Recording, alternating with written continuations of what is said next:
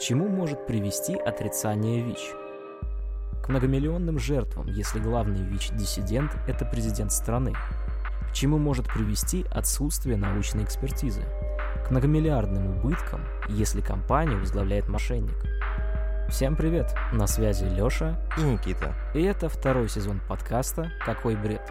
«Какой бред?» – это подкаст о людях, идеи которых повлияли на жизнь нашего общества – Слушайте нас каждую пятницу на YouTube, Яндекс Музыки, ВК, Дзен, Google Подкаст, Apple Подкаст, Soundstream и CastBox.